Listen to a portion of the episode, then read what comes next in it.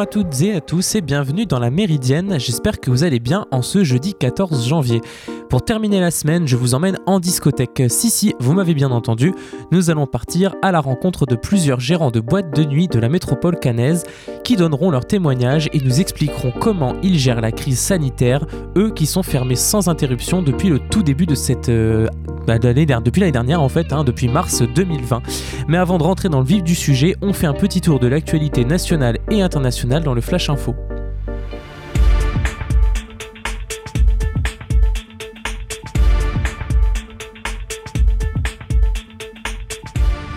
Jamais un président américain n'avait fait face à deux impeachments. Un an après l'affaire ukrainienne, la Chambre des représentants américaine a voté en faveur d'une nouvelle procédure de destitution à 232 voix contre 130, 197 euh, pardon, contre Donald Trump qui est accusé d'avoir encouragé les débordements du 6 janvier quand des centaines de ses partisans ont envahi le Capitole à Washington.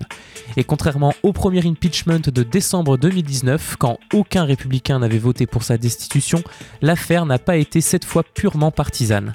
Dix membres, en effet, des membres républicains de la Chambre ont choisi d'accuser le président, notamment Liz Cheney, fille du vice-président George W. Bush et élue du Wisconsin. Cette journée a eu lieu dans un cadre bizarre avec une ambiance tendue, des membres de la garde nationale patrouillaient dans les couloirs d'un Capitole étrangement silencieux. Les autorités craignent des débordements lors de la cérémonie d'investiture de mercredi prochain. Quant à Trump, il a condamné dans une vidéo toute violence, affirmant qu'aucun de ses vrais sympathisants ne menacerait ou ne harcelerait ses compatriotes américains. Il n'a pas fait allusion à l'impeachment. Airbnb annule quant à lui toutes ses réservations à Washington. La plateforme a annoncé sa décision d'annuler les réservations de logements déjà effectuées et d'empêcher de nouvelles en raison des tensions qui entourent la cérémonie d'investiture de Joe Biden le 20 janvier prochain. Le FBI a signalé la présence potentielle de manifestants armés opposés à l'élection du démocrate. Airbnb a déjà prévenu que les individus impliqués dans l'insurrection du 6 janvier au Capitole seraient bannis du site. Les autres qui devaient accueillir des voyageurs la semaine prochaine dans la capitale américaine seront remboursés. Le Portugal reconfine en Europe. Le Premier ministre Antonio Costa a annoncé mercredi soir une série de mesures qui entreront en vigueur vendredi, alors que le pays a battu son record de cas avec 10 556 nouveaux cas en une journée et a battu aussi son record de décès qui s'élève à 156 pour 24 heures. Le confinement semblable à celui du printemps doit durer un mois, mais la situation sera réévaluée après 15 jours. Les écoles du Portugal resteront ouvertes afin de ne pas sacrifier à nouveau la génération actuelle d'étudiants. Le télétravail sera obligatoire dans les secteurs où il est possible et les amendes seront alourdies pour ceux qui ne respectent pas l'obligation de porter le masque dans la rue. Retour en France maintenant, où le couvre-feu dès 18h sera-t-il élargi à d'autres départements ou carrément généralisé à l'ensemble du pays? L'exécutif doit trancher aujourd'hui sur des nouvelles restrictions face à la Covid-19 alors que la vaccination est entrée dans une nouvelle phase avec l'ouverture des inscriptions pour les 75 ans et plus. Jean Castex, entouré de six ministres, au lendemain d'un nouveau conseil de défense sanitaire, tiendra une conférence de presse à 18h entouré de Olivier Véran, ministre de la Santé, Jean-Michel Blanquer à l'Éducation nationale, Bruno Le Maire, ministre de l'Économie et des Finances, Elisabeth Borne, ministre du Travail, Roselyne Bachelot de la Culture et Frédéric Vidal de l'Enseignement supérieur. Si l'extension du couvre-feu dès 18h au-delà des 25 départements déjà concernés par la mesure semble acquise, reste à déterminer son ampleur. L'intérêt, c'est de contrer l'effet apéro, a reconnu mercredi soir le patron de la République en marche Stanislas Guérini, pour justifier la mesure qui, selon lui, a déjà permis une circulation moins importante du virus dans les territoires où elle s'applique déjà. De l'autre côté du globe, les experts de l'OMS sont à Wuhan. La Chine, où l'épidémie était apparue fin 2019, a reporté jeudi le premier décès depuis 8 mois dû au Covid-19 dans la province de Ce nouveau décès intervient alors qu'une équipe d'experts donc de l'OMS est arrivée à Wuhan où le virus a pour la première fois été signalé fin 2019. Composée de 10 scientifiques de différentes nationalités, cette équipe sera chargée de remonter aux origines du virus dès que ce sera écoulé la quarantaine de deux semaines à laquelle sont soumis les experts sitôt leur arrivée. Et aujourd'hui, je en début de au début de l'émission, nous allons à la rencontre de plusieurs patrons de discothèques de la métropole cannaise. Le secteur des discothèques compte de loin parmi les secteurs les plus touchés par les restrictions sanitaires, Contrairement aux boutiques en tout genre, aux cafés et aux restaurants, ces derniers n'ont pas rouvert leurs portes pendant l'été et sont fermés depuis le début de la crise, c'est-à-dire le 14 mars 2020, au, moment du premier confinement. Que se passe-t-il donc pour les gérants de ces établissements? Quel avenir proche attend ce secteur qui manque indéniablement à une partie de la population qui souhaiterait repeupler les lieux pour faire la fête et oublier ce virus qui nous touche toutes et tous? Je suis parti à leur rencontre. Bonjour Jean-Baptiste, bonjour Anthony. D'abord, Jean-Baptiste, vous êtes gérant d'une boîte de nuit sur Caen. Je suis gérant de la discothèque Le 32 à Caen, un établissement que j'ai repris le 2 janvier 2020. Malheureusement, on n'a exploité que deux mois et demi, quoi, donc euh, et vous, Anthony, c'est pareil, vous n'aviez euh, pas ouvert depuis longtemps lorsque la fermeture euh, a été proclamée la première fois. ouvert en novembre 2019, moi, donc fermé en mars. Voilà. Euh, dans, quel état d'esprit étiez-vous, Jean-Baptiste, quand vous avez ouvert pour la première fois votre établissement en, janvier? Donc, on entendait déjà en janvier, on entendait déjà parler d'un certain virus chinois et quelques voix rares, certes, s'inquiétaient de la situation. J'étais complètement serein puisqu'on en entendait un peu parler, mais on nous disait à ce moment-là qu'il n'y avait aucun risque en fait que ça arrive jusque chez nous, que tout était fait pour que de toute façon il n'y ait pas de problème. Très sincèrement, je ne pensais pas du tout qu'on en arriverait là où on en est aujourd'hui. Et euh, quelle a été votre réaction euh, lors de lorsqu'on a annoncé l'obligation de fermer euh, tous les établissements en mars? Alors la réaction quand on nous a dit le 14 mars que bah, il fallait qu'on ferme tout simplement, bah, je me suis mis à pleurer. Hein. Bêtement, il n'y a pas plus, il a pas d'autre mot que ça. Hein. moi, c'est le rêve d'une vie, hein, ça. Donc, donc voilà. Au début, on nous a dit ça va être pour deux mois, donc je me suis dit bon bah voilà, c'est deux mois pour le bien de tout le monde. Hein. On, était parce que même encore aujourd'hui, on, est vraiment conscient hein, de ce qui se passe, du virus, etc. Faut, faut pas, faut pas que les gens pensent qu'on minimise en fait ce qui est en train de se passer. Euh, on s'est dit voilà, on va être fermé deux mois pour le bien de tout le monde. Après, ça va repartir, et voilà. Et quand on a vu que ça durait, que ça durait, que ça durait, et qu'au mois de juin, là on aurait dû rouvrir en même temps que les restaurants, les bars, etc., on nous a dit bah non, vous, vous restez fermés. Et qu'on a vu du coup euh, certains établissements se transformer euh, en discothèques, ni plus ni moins, hein. ça devenait des discothèques maquillées, et qu'on nous disait toujours non, vous restez fermés, vous restez fermés. Là, on a vraiment commencé à se dire, on est complètement oublié de tout ce qui est en train de se passer. quoi. Oui, le monde de la nuit avait euh, espéré, vous y compris, une, une réouverture pendant l'été 2020. Euh, une réouverture qui a été euh, accordée aux restaurants, mais aussi aux, bars, aux cafés, aux boutiques. Une autorisation qui a mené certains de ces établissements, bars et cafés, à s'engouffrer un peu dans une brèche, n'est-ce pas? On a vu des bars, des restaurants se transformer en discothèques. moi, j'ai reçu des vidéos sur mon téléphone de clients à moi qui allaient dans ces établissements-là et qui me disaient Regarde ce qui est en train de se passer. Alors, euh, bah, de toute façon, voilà, on, voit ça, bah, on est un peu abasourdi, quoi. On se dit, c'est quand même pas normal, quoi. C'est nous, on nous laisse fermer, alors qu'on a la possibilité, justement, de faire de, la fête encadrée. Oui, de toute, en général, de toute façon, euh, les jeunes, notamment, semblent de toute façon faire la fête. Peut-être pas, euh, pas, pour tous les jeunes hein, et pas, pas tous les tranches d'âge, hein, d'ailleurs. les bars encadrent moins bien les fêtes que les discothèques. C'est ce que vous pensez, Anthony, euh, également? Oui, les jeunes ont besoin de faire la fête, euh, c'est une évidence. Euh, ça fait déjà depuis le mois de mars que les, jeunes ne sortent plus, ne font plus la fête. Et il y a aussi un problème, de, un problème de société derrière tout ça, parce que les jeunes, quoi qu'il arrive, ils la font la fête, mais pas dans les mêmes conditions. Nous, on est des professionnels, on sait vendre de l'alcool, on sait comment protéger des gens, on sait comment protéger des jeunes filles si elles se font agresser, on sait éviter qu'il y ait de la consommation de drogue dans nos établissements. Là, tant que c'est fermé, on ne sait pas dans quelles conditions les fêtes, les fêtes lieu, donc ça veut dire qu'il y a de la drogue, il y a des substances qui tournent, euh, il peut y avoir des viols, il peut y avoir des comas éthyliques, il peut y avoir énormément de choses. Donc la jeunesse est en danger. Et, c'est à nous, professionnels de la nuit, de savoir gérer ça. Donc il faut nous laisser gérer ça. Pensez-vous que des protocoles sanitaires adaptés pourraient être respectés même dans une, boîte de nuit permettant leur réouverture tout en assurant euh, bien sûr la sécurité des clients? Vous savez, quand dans une discothèque, nous avons l'obligation d'avoir des extracteurs d'air, des choses qui renouvellent l'air, toutes les 4 à 8 minutes. Donc, si vous voulez, on pourrait très bien rouvrir avec un protocole sanitaire, on serait capable d'assurer le renouvellement de l'air et donc de la non-prolifération des bactéries. Donc ça, c'est déjà un premier point. Donc comment on l'a vécu? Écoutez, les bars de nuit, moi, on l'a vécu un peu comme une injustice parce que euh, les bars de nuit, ils font, ils font la même chose que nous finalement. C'est juste qu'ils ferment plus tôt. Mais au jour d'aujourd'hui, les bars de nuit ont des DJ, Les bars de nuit euh, ont des petites pistes de danse, même si bon, c'est pas des gros établissements. Moi, j'ai moi j'ai 600 mètres carrés. Donc euh, c'est autre chose qu'un bar de nuit, c'est vraiment un- une grande discothèque, mais, mais euh, ils font à peu près la même chose. Donc c'est pour ça qu'on a trouvé qu'il y avait une injustice. Alors oui, je rappelle, hein, Anthony, vous êtes patron du Phoenix Club à Tuému, dans la métropole cannaise. Jean-Baptiste, quant à vous, vous avez le, le 32 euh, à Caen, quai Vendœuvre. Jean-Baptiste, justement, on entend souvent qu'il serait impossible de faire respecter euh, des protocoles sanitaires dans des lieux euh, de fête tels que des discothèques. Euh, Qu'en pensez-vous? C'est ce qu'on a dit aux gens quand on nous dit bah oui, mais les masques euh, dans une discothèque, comment vous allez faire respecter le port du masque à partir de 2h ou 3h du matin quand les gens vont être un peu alcoolisés?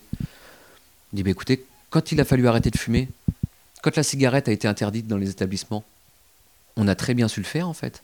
À l'heure d'aujourd'hui, alors je dis pas qu'à l'heure d'aujourd'hui, il n'y a, pas- il y a, il y a pas une personne dans la soirée qui va allumer une cigarette. hein. La personne, on va la voir, on lui dit attends, euh, t'allumes pas ta cigarette ici, elle fumoir. Et tout de suite, les gens nous le disent, hein, disent, ah oui, oui, oui, c'est vrai, excuse-moi, euh, j'ai pas fait attention. Et tout de suite, les personnes d'elles-mêmes retournent au fumoir. Et alors aujourd'hui, ça se passe très bien, on arrive à le faire respecter. Pourquoi on n'arriverait pas, à faire respecter le port du masque C'est vraiment quelque chose qui me fait pas peur du tout. on reste avec vous, Anthony et Jean-Baptiste, hein, juste le temps de faire une petite pause musicale, à défaut de pouvoir en écouter bah, dans vos établissements. On l'écoute à la radio. On revient juste après Aaron Fraser. Le titre, c'est Over You.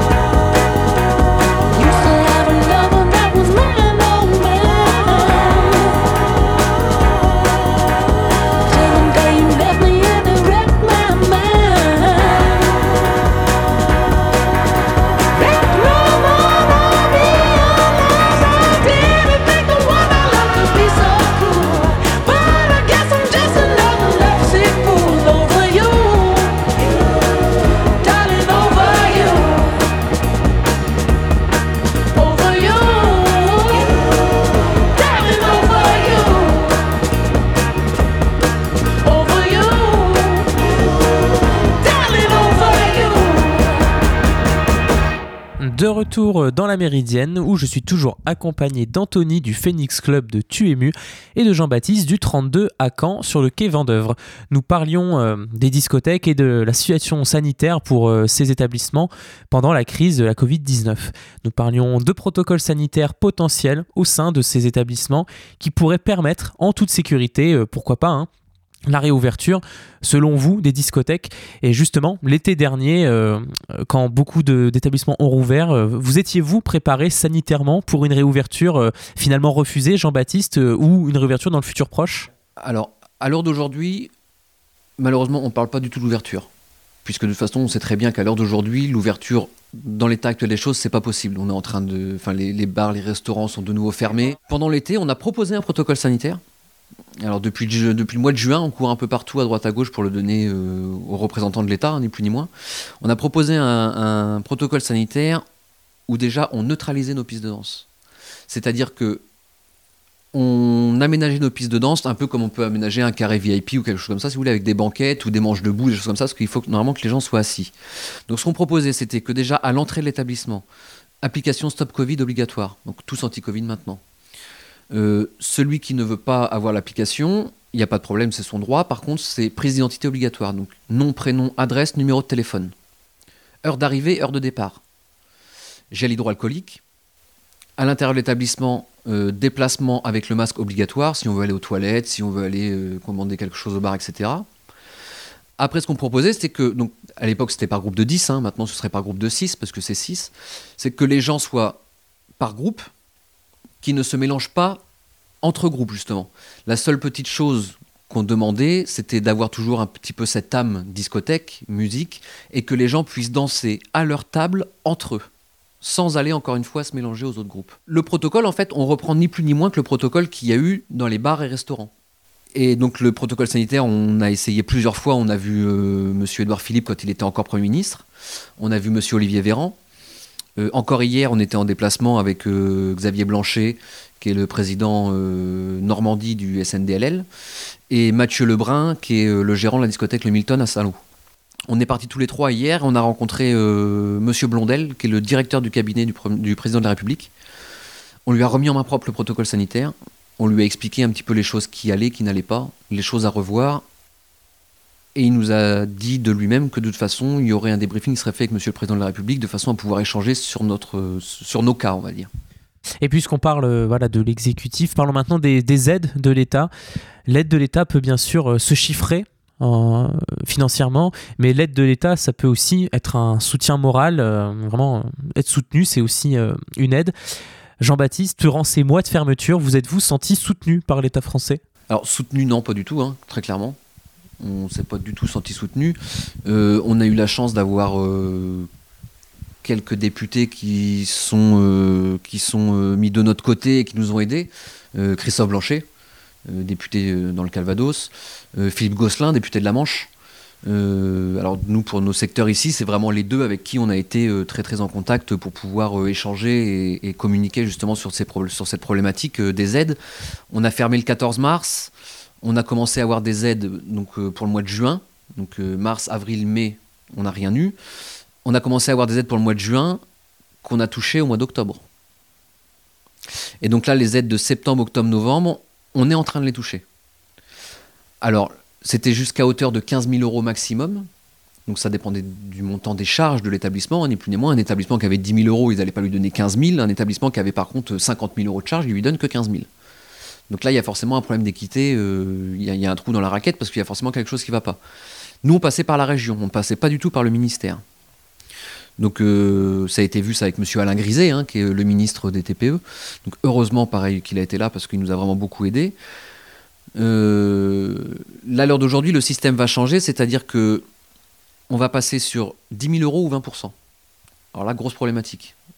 La problématique, elle est que ceux qui font moins de 500 000 euros de chiffre d'affaires, ils prennent 10 000 euros, ils sont très bien. Ceux qui font plus de 800 000 euros prennent 20% et ils seront au minimum à hauteur de ce qu'on avait aujourd'hui, voire plus. Par contre, tous ceux qui sont dans la fourchette entre 500 000 et 800 000 euros de chiffre d'affaires, obligatoirement, ils perdront de l'argent. Et pour vous, euh, votre situation personnelle, Anthony, au, au Phoenix Club, vous êtes senti soutenu? Bah écoutez, on a des aides de l'État qui restent quand même relativement insuffisantes pour euh, les besoins du secteur d'activité, parce que les discothèques, c'est quand même un secteur d'activité qui, qui coûte cher, c'est beaucoup de charges, c'est beaucoup d'impôts, c'est euh, beaucoup de, frais annexes. Euh, L'État joue le jeu, si vous voulez, mais de manière un, petit peu, un petit peu light, je dirais. Donc il faudrait, faudrait là-dessus que nous, on est en train de lutter justement pour ça, pour qu'on puisse avoir d'autres aides et plus conséquentes. On est 1600 établissements en France, 1600 clubs en France. C'est pas comme si on était euh, 300 000 bars, par exemple. Je pense que 1600 établissements, euh, ça vaut le coup, s'il y en a euh, même 500 qui sont dans cette position-là, de dire, eh ben, on va faire du cas par cas. Pourtant, les, les aides furent les mêmes que pour les restaurants et les cafés pour les, et les discothèques. Les mêmes quotas, hein, si je puis dire, non? Alors, si vous voulez, les discothèques, on a eu, euh, on a eu euh, un petit peu plus euh, pendant quelques temps, mais très, très, très légèrement. Euh, maintenant, c'est les mêmes aides, mais c'est pas les mêmes charges. C'est-à-dire que nous, nos charges sont beaucoup plus chères. Euh, on a plus d'impôts, on, a plus de- frais annexes, notamment les loyers sont très très chers en discothèque. On a des assurances qui sont pas françaises puisque euh, les assurances françaises ne veulent pas assurer les discothèques, donc on est obligé de s'assurer à l'étranger. Donc ça représente des coûts très élevés euh, mensuellement. Euh, on a aussi ce qu'on appelle la SACEM. La SACEM, c'est le droit de diffuser de la musique, donc ça je pense que vous connaissez. Euh, donc qui coûte également très très cher. Donc voilà, vous la payez aussi. Donc, donc au bout d'un moment, voilà, on a quand même des, charges très lourdes par rapport aux restaurants, même si ils ont leurs besoins aussi, hein, bien sûr. Rappelons hein, que les, les aides de l'État ne comprennent pas le revenu des gérants, des patrons de discothèques. Euh, aussi, hein, qu'en est-il par contre pour vos employés? Ce qui concerne mes barman, moi, tout, tout mon- tout mon- tous mes salariés sont en CDI. Donc, euh, ce qui veut dire que du coup, ils sont pris en charge de chômage partiel à 100%. Donc, j'ai bien fait de les embaucher en CDI parce que sinon, ils n'auraient pas eu 100%. Donc, quelque part, tant mieux. J'ai licencié personne pour garder mon équipe intacte. Et, vous, euh, Jean-Baptiste, que s'est-il passé avec vos employés? Que s'est-il passé en attendant aussi hein, au 32 pendant la période de, de fermeture qui dure toujours? Alors au 32, il s'est euh, pas passé grand chose pendant, euh, on va dire, une longue période parce que vraiment, euh, hormis la- horm- hormis l'aspect financier, il y a l'aspect aussi psychologique hein, qui, est, compliqué. Quand on vient dans son club, surtout que moi, comme je vous le disais tout à l'heure, c'était un rêve et je le reprends deux mois et demi après, on, on me casse les pattes en me disant voilà ce qui se passe. Euh, et puis après, eh ben, on reprend le dessus parce que de toute façon, il n'y a pas le choix. Donc, euh, eh ben, on entame des travaux, on entame euh, de la peinture, on fait des travaux d'embellissement. Alors forcément, toujours en disant, on fait attention au niveau de la finance parce que le but, c'est pas non plus de dépenser d'argent, sachant qu'on n'en gagne pas. Moi, j'ai ma compagne qui est présente ici, qui est ma responsable de bar ici. Elle a repris un travail à côté. parce que bah, financièrement, il faut, puisqu'il faut savoir aussi que les gens en discothèque, ça fait quand même 10 mois qu'on est sans salaire. hein. Tous les salariés, ils ont, le, chômage partiel, mais les gérants, nous, on n'a rien. Donc euh, ça fait 10 mois que les gérants ont, ont 0 euros de revenus par mois. Et ne pensez-vous pas qu'il y a eu un, deux poids, deux mesures, comme disent certains, entre euh, les différents secteurs, sans voilà, vouloir euh, inciter à faire la guéguerre entre corporations, qu'il y a eu un deux poids, deux mesures, et si oui, est-ce que ça a été dû au fait que peut-être le monde de la nuit, les discothèques, euh, est une mauvaise image, une image un peu négative, euh, un peu biaisée aux yeux de certains Français, et notamment aux yeux des décideurs Alors déjà, première chose qu'il faut savoir, c'est que le gros problème en fait euh, qui se passe, c'est que je pense que beaucoup de personnes au gouvernement ne savent pas comment ça se passe dans une discothèque à l'heure actuelle. Quand on a entendu Monsieur Véran au tout début annoncer que si l'état d'urgence était soulevé, euh, on retrouverait 2-3 000 clubbers dans un établissement à se tousser dessus. Il faut savoir que la moyenne des clubs en France, c'est 200 personnes. Des clubs qui font plus de 1000 personnes,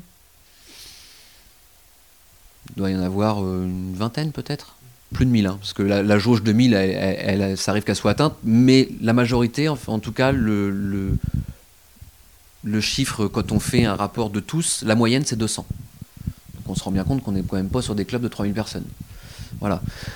Après, on se positionne aussi beaucoup sur le fait que hum, je pense qu'en fait, c'est des gens qui ne sortent pas beaucoup voir ce qui se passe à l'extérieur. En fait, c'est des gens qui sont beaucoup dans leur bureau, qui doivent avoir, je suppose, une montagne de travail à effectuer et qui n'ont pas le temps vraiment de se voir, ce qui se passe sur le terrain. Mais ce serait bien, je pense, des fois. Quand on a rencontré euh, le, directeur de la santé rattaché au cabinet du Premier ministre à Paris, euh, quand on lui a dit, donc ça c'était au mois de juillet, quand on lui a dit mais vous vous rendez quand même bien compte de ce qui se passe, ne serait-ce que sur les quais de Seine en ce moment, on nous a répondu, vous savez monsieur, euh, moi je suis dans mon, bureau, j'ai extrêmement de travail, j'ai pas le temps de voir ce qui se passe dehors. Et je pense que justement le problème il vient peut-être de là aussi. Et également, pour changer un peu de sujet, cette période de, fermeture, ça fut également l'occasion pour euh, des discothèques de faire euh, aussi preuve de solidarité. Ce fut le cas au Phoenix Club, euh, de montrer voilà, que finalement euh, tout le monde est dans le même bateau. Euh, Anthony, vous avez fait dans, votre discothèque un don de, des stocks euh, de boissons qui de facto ne pouvaient plus être utilisés. Tout à fait. En fait, il me restait un stock de boissons, un stock, euh, un stock de soft, hein, bien sûr sans alcool, euh, que j'aurais pu revendre, mais que j'ai décidé d'offrir à la Croix-Rouge parce que il y a aussi des gens qui souffrent de la crise, la crise de cette épidémie, de cette crise sanitaire. Donc, je pense que c'était l'occasion aussi de se montrer solidaire parce qu'il y a toujours pire que soi. Faut arrêter de toujours pleurer sur son sort. Il y a toujours des gens qui sont dans des situations pires. Donc, moi, voilà, ça a été une façon de penser aux autres. Je voudrais maintenant parler de la Free Party qui a eu lieu à Lyon, au sud de Rennes, qui a fait couler beaucoup, beaucoup d'encre euh, lors des fêtes de fin d'année. Cela rejoint un peu ce que, enfin, je trouve que cela rejoint un peu ce que l'on disait tout à l'heure, euh, puisque, ce, puisque cela semble illustrer un peu cette fête, ce besoin, notamment de la jeune génération, de vouloir faire la fête. Une fête qui, quoi qu'on en dise, euh, celle de Lyon, quoi qu'on en dise, elle fut assez irres- quand même irresponsable. hein. Euh, L'État, selon vous, euh, Anthony, est-il responsable de la tenue de cette fête et du nombre de personnes que ça a engendré, près de 2500 personnes?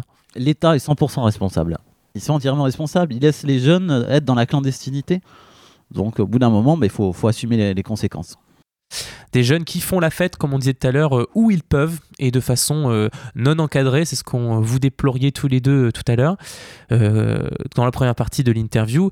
Jean-Baptiste, qu'avez-vous pensé du traitement médiatique de cet événement de la fête de Luron? Pensez-vous que la fête aujourd'hui a, une mauvaise image aux, yeux, bah, aux yeux des Français et des politiques? Alors sur le plan médiatique, comme, vous, comme vous dites, je pense que de toute façon, Covid ou pas Covid, elle aurait eu lieu.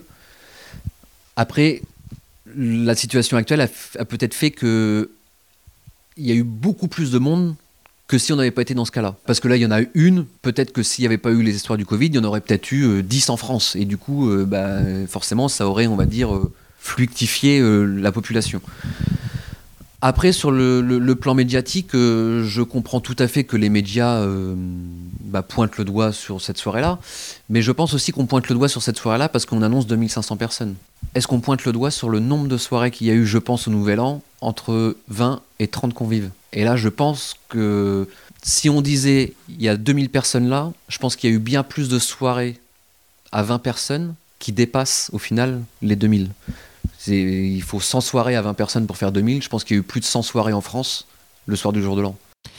Mais vous pensez pas aussi qu'on en a un peu trop fait de cet événement à Luron, euh, que l'on a traité euh, une free party comme on aurait pu parler d'un événement euh, bien plus sordide? On a l'impression, oui, qu'à l'heure actuelle, quand on parle de fêtes ou de soirées et choses comme ça, on a l'impression qu'on nous prend pour des fous, quoi. On a l'impression qu'on se dit, enfin, ils, ils- ils sont en train de, de- de- de faire euh, proliférer le virus, alors que on est en train de nous remettre la faute presque des fois sur nous, alors que nous, on est fermés depuis le mois de mars. Maintenant, sur les fêtes qui se passent à l'extérieur, oui, effectivement, euh, je pense qu'il y a un regard de la population où ils se disent, euh, les gens sont inconscients. Mais il faut comprendre aussi une chose, c'est que ça fait dix mois qu'on les prive. Ça fait dix mois qu'on prive les gens qui ont l'habitude de sortir, parce que c'est un loisir, hein, ni plus ni moins. hein, c'est faut pas voir les discothèques euh, comme, euh, comme un lieu de débauche ou de choses comme ça. Maintenant, une discothèque, c'est plus du tout une discothèque euh, d'il y a euh, 50 ou 60 ans, à l'époque des balles, des choses comme ça. C'est plus du tout ça. Maintenant, une discothèque, c'est vraiment un lieu de loisir, un lieu de détente où les gens viennent passer un bon moment, un moment festif entre eux pour se vider la tête en fait de, de leur travail, des soucis qu'ils peuvent avoir à l'extérieur. Nous, on a beaucoup de clients qui viennent ici et qui nous disent quand on vient là, vraiment, on se détend de notre semaine, on passe vraiment un moment entre nous à se ressourcer. Et en attendant une prochaine euh, réouverture euh, reportée euh, sine die, euh, quelles sont les prochaines étapes pour vous, patron de discothèque? De quoi sera fait votre euh, futur proche? Alors les prochaines étapes, euh, comme je vous disais, on s'est encore déplacé hier. Là, euh, on, on se déplace très très régulièrement donc euh, avec les personnes du coin. Là. Les, les- les prochaines étapes, ça va être vraiment euh, notre but là vraiment, c'est vraiment de réussir à rentrer en contact avec le président de la République. Vraiment. euh, alors moi, à titre personnel, euh, si j'ai l'occasion de le rencontrer, de discuter avec lui, euh, j'irai forcément volontiers. Après, si on me dit, euh, monsieur, euh, c'est pas votre place, c'est la place des syndicats, eh bien, au contraire, qui remplace les syndicats? Parce qu'à l'heure d'aujourd'hui, même les syndicats n'ont pas réussi à se faire entendre par le président. Ce qui est quand même extraordinaire. C'est quand même hallucinant. Alors, les prochaines étapes, là, c'est pas compliqué. hein, c'est, je pense que de toute façon, il faut viser sur le vaccin. Alors, il y a forcément. C'est 50-50. hein. Il y en a une partie qui sont d'accord, une partie qui sont pas d'accord. vous, vous, vous, êtes, vous, êtes, vous seriez pour vous un, un passeport vaccin à l'entrée de votre discothèque? Personnellement, je suis pas pour le passeport vaccin, je suis pas contre non plus. Euh, je demande juste à ce qu'on nous éclaircisse un peu plus sur euh, ce qu'ils sont en train de mettre en place, parce que là, c'est vrai que ça va très vite. Et au final, on ne sait plus trop en fait. Le problème, c'est qu'on entend trop. Un jour, c'est comme si, le lendemain, c'est comme ça. Le problème, c'est qu'on est, on est tellement perdu dans tout ce qui se dit et tout ce qu'on peut entendre qu'on ne sait plus quoi penser. Donc moi, là, les prochaines étapes, c'est ça. C'est qu'ils nous prouvent justement que grâce à ça, grâce au vaccin, on va réussir à avancer. Et je pense de toute façon que c'est la seule façon qu'on va avoir de pouvoir se sortir de tout ça. Voilà, mer- merci. Ben, je sais que vous auriez aimé euh, en dire un peu plus, mais malheureusement, on est, pris par le temps. Euh, on, reprendra de vos nouvelles euh, dans les prochaines semaines, prochains mois. En tout cas, merci à vous deux, Anthony, merci Anthony, merci Jean-Baptiste pour vos témoignages respectifs. Vous écoutez La Méridienne sur Radio Phoenix. Et nous arrivons, comme je l'ai dit, à la fin de cette émission. J'espère qu'elle vous a plu. C'était la dernière de la semaine, mais je vous retrouve dès lundi prochain pour une nouvelle émission. D'ici là, portez-vous bien et passez un bon week-end sur Radio Phoenix.